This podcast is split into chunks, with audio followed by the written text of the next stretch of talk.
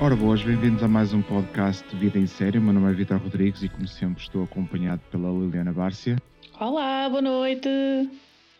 Um, eu, o podcast desta semana será uma espécie de mini podcast porque vamos focar uh, num só tema e esse tema é a super renovada uh, The Punisher. Uh. Um, que já tem confirmadíssima a terceira, quarta e quinta temporada. Ixi, loucura! Exatamente. Quem diria? A, primeira vai passar na RTP Memória, depois as outras duas vão passar no Panda. Uh, ok. porque é a única hipótese que isto tem de dar na televisão. Mas sim. vamos, mas vamos começar pelo início. Antes de mais, Liliana, hum, queria te perguntar o que é que tu mais gostaste em The Punisher da Season 1? Não me lembro da Season 1. Muito bem, super, super resumido. Foi, foi uma opinião muito resumida a tua, uh, aplaudo. Eu, ouve, eu, esta- eu estava a ver a segunda temporada e eu a pensar: de onde é que vem este gajo? Pá, eu não me está, não, já não me lembrava da temporada. Acho que às vezes fazes bem a gente rever a, a temporada antes de ver a outra a seguir. Isto já foi há muito tempo, não é? A, a primeira temporada. Foi pá, aqui há dois anos. Sabes, sabes qual é o problema? É que nós, como vemos mais do que o normal, Exato. o que me anda a acontecer atualmente é que com as séries que eu vejo semanalmente, hum, dou por mim hum, a desejar que eles tenham aquele habitual eh, recap do início do episódio. Já preciso daquele recap da semana passada. Eu, fará estas séries de mais de um ano. Eu, eu, eu ainda comecei a ver a nova temporada de Grace and Frankie e estava precisamente a pensar nisso, que eu geralmente passo o recap à frente. Mas de Hum. repente estava ali o recap e eu, oh, era isto mesmo que eu queria. Uh, que senão acho que também já ia do género, ah, isto é uma série nova para lá começar a ver a partir desta temporada. Mas pronto, podemos concordar os dois que The Punisher é provavelmente o anti-herói, é o melhor anti-herói eh, atual Sim. na televisão. Sim, É, é uma série que, que goza do facto de poder passar no streaming, ou seja, um, goza do facto de poder ter linguagem, sangue e violência que uma série da network não tem. claro. E no, e no caso de uma personagem como o do Punisher, isso é- seria quase fundamental. E à, à semelhança do Daredevil, The Punisher tem, tem cenas de, de ação memoráveis e acho que esta segunda temporada também teve, também teve momentos assim, a começar na cena da, da casa de banho, que despertou logo o pessoal para ah, pois, justiceiro, pois. Ah, já- já sei. Exatamente. Eh, a cena da casa de banho eh, trouxe provavelmente a pior personagem do Punisher e pronto, da Punisher e das várias séries da, da Marvel barra Netflix. A jovem criança.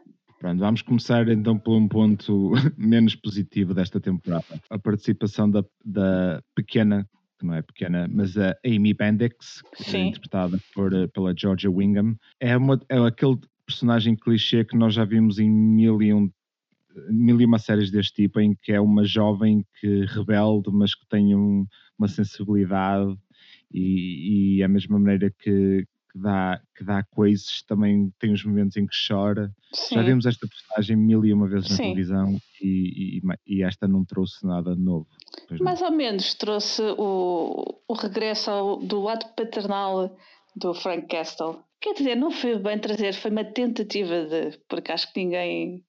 Eu, pelo menos, não comprei aquilo, mas. Pois eu não sei se tu segues a minha teoria de que toda esta parte paternal de Punisher para mim ficou mais ou menos resolvida na primeira temporada e não precisava de ser muito revisitada e na por cima foi revisitada pelo menos umas três ou quatro vezes. Os flashbacks dele e, e mesmo a ida ao, ao cemitério e tudo, não valia a pena. Quando tens dois vilões e história para, para explorar, não é preciso voltar a, a explorar, a, a meter o dedo na ferida, mas pronto, foi uma decisão. Aliás, eu não sei se tu partilhas da- desta minha opinião em que ah, o os arcos dos episódios baseavam-se em há uma cena de conversa entre, em, em que o Castle fala ou de- do passado dele ou do problema com os russos ou do problema com o Billy Russo. Sim, há uma cena, há uma cena de ação que nos desperta, há uma cena de pancadaria em que o Castle quase morre. Morre, sim. Ele depois fica a recuperar e enquanto está a recuperar tem mais uma conversa e acho que este, este círculo ocorreu pelo menos umas três ou quatro vezes também durante a temporada e eu achei altamente enfadonho. Eu disse no podcast anterior, tu ainda não tinhas visto, mas, mas partilhaste comigo durante a semana que o meio da temporada gostou de passar. Foi, foi a partir ali do sexto episódio. Eu estava a ver o sexto episódio e pensei, não, eu tenho que fazer uma pausa, não consigo ver mais, que está muito, muito aborrecido. Uh, mas isso da, das lutas de, do Punisher quase morrer, eu gostaria de ter a facilidade que ele tem em curar ossos partidos. Pá, uh, Faz-nos pensar que ele se calhar tem, um, tem mesmo um superpoder. E já nem falta a capacidade que ele tem em recuperar, porque por vezes a série não é muito clara no, em relação ao tempo que passa entre episódios e entre momentos. Sim. Aquilo que me faz mais impressão é a quantidade de porrada que ele consegue levar em que ele está às portas da morte e depois, por alguma força levanta-se levanta-se e depois, depois de ter duas facas no abdômen, três tiros no, no corpo, e ele ainda mesmo assim consegue dar cabo de 24 Verdade, gajos. verdade. Mas pronto, isso já somos nós a. Pronto, estamos a ver uma série de super-heróis. Ok, ele não tem nenhum superpoder. A questão é essa, é que ele não é superpoder, ele também não é um defender, pá, mas é um gajo normal que está ali a tentar defender uhum. a sua família que morreu, um gajo simplesmente está a partir para a luta. Ele não é invencível, ele não tem superpoderes custou um bocado engolir. Sim. Olha, e o que é que achaste do, do arco do Billy Russo e da Krista? Uh, para mim, o Billy Russo, para mim, foi o ponto mais alto da série. E nem sequer foi o Frank Castle. Eu, eu gosto, gostei muito dele. Mas, mas, o que é que gostaste mais? O que é que gostaste mais? Do seu arco, da interpretação? Gostei da parte psicológica do gajo. Gostei daquele, daquele esquecimento e depois daquela daquele eu não me lembro e agora o que é que se está a passar comigo e porque é que eles tentou matar-me e eu vejo e eu tenho pesadelos e eu gosto muito da parte psicológica da, das séries e quando tentam levar os personagens um bocadinho mais à frente a nível psicológico do que partir logo para a porrada e, e a relação dele com a psicóloga. Acho que que agora assim há muitas psicólogas em séries não é? é, é deve, ser, deve ser uma, uma moda que começou com os Sopranos e. The Fall e, também, também teve recentemente. Mas eu acho que não, eu sou obrigado a discordar de ti. Acho que foi das coisas que eu menos gostei da temporada foi mesmo esse, esse mergulho na, na psicose do, okay. do Billy Russell. Porque hum, acho que também é algo que já vi tantas vezes e acho que no que toca ao arco dele não vimos nada de novo. Ou seja, vimos ele a ter amnésia, e quando ele recupera a amnésia, ele, ele, faz exatamente o mesmo arco que fez na primeira temporada, em que ele tenta juntar um gangue e tenta fazer alguma coisa. A única diferença é que desta vez o, o Frank dá-lhe um tiro na cabeça uh, no final. É, acho que foi essa a, a, diferença para mim em relação ao arco dele, porque fora isso, atenção, o Ben Barnes é, é um bom ator e eu gosto dele, um, é dos pontos que eu mais gosto em Westworld, mas, mas em relação ao arco propriamente dito do Billy, não, não me fascinou muito, confesso. Ah, olha, ainda bem que, que, concordamos em discordar, portanto, ainda bem que não gostamos do mesmo do amarelo. é verdade. Durante a semana dizias-me que não tinhas gostado do arco do, tudo, tudo que envolve os russos tu não tinhas gostado. O que, que, que é que ele estava ali a fazer? Porque depois envolveu a, a, a miúda, a Amy. Acho que foi, foi um arco que estava ali a mais, não valia a pena. Eu ficava contente só com o Billy russo, não precisava de mais russos, bastava só um russo, percebes? Ao menos só houvesse ali alguma junção da história do russo com os russos. Mas não, é, foram histórias totalmente separadas e e não valia a pena estarem a meter um Punisher a tratar de dois assuntos ao mesmo tempo. Para quê? Achas que eles foram copiar a ideia da última temporada de Daredevil ou acharam que só o Billy Russo não era. Não era... Isto, isto é copy-paste. Isto é copy-paste, repara. Tu tiveste um, o russo que quase morreu. O que é que aconteceu também no Daredevil? Há sempre um gajo que normalmente é o mal que quase morre e depois volta de alguma maneira. Eu acho que a forma é igual ou muito parecida. Acho que não valia a pena estar a reciclar este, esta, esta ideia, não. É, acaba por ser uma história muito, muito, muito semelhante e desnecessária, a meu ver. Sim, faz sentido, faz sentido. Uh, um pequeno PS para o John Pilgrim, interpretado pelo Josh Stewart, que eu confesso que foi dos, das adições que eu mais gostei da temporada independentemente do arco deles, do arco tudo que envolve os russos ou, ou a sua personagem, eu gostei bastante da representação do ator, acho que achei, achei diferente. Acho que, acho que foi um bom contraste em relação ao Frank Castle, que ele é mais assim, mais tempestuoso e... Sim, mas ao mesmo tempo, olha, também sou um pai como tu, e os meus filhos apareceram. Eu acho que acabou por ir dar ao mesmo. Dizendo, ah, ok, olha, mais um. E acho que sobra, sobra só uma personagem e eu confesso que guardei o meu pior para o fim, que é Dina. Ah. A agente do FBI. Uh, eh, sim. Uh... Um, achas, achas que ela compete com a Karen para ver quem é que chora mais nas séries da Marvel? Não, não, se bem que a Karen nota-se mais que quando ela chora, não sei, acho que fica assim mais, mais lamechas. Ah, mas sim, não, não gostei da, da personagem dela. E, e foi mais uma que eu não me lembrava. Eu acho que isso chegou a teu, eu acho que isso chegou a teu favor. O facto de tu não te lembrares de certas coisas, acho que deve ter jogado a teu favor. Porque tudo que eu tudo que eu lembrava de mal ficou pior. Ficou pior. Uh, em relação ao futuro, que, que basicamente não existe, hum. se imaginemos que haveria uma terceira temporada, ficavas entusiasmada por ver uma terceira temporada? Não, Gostavas que. Não, nem por isso. Um bocadinho como. Não sei, sei lá. Um bocadinho também como o Iron Fist não estava entusiasmada para a segunda temporada.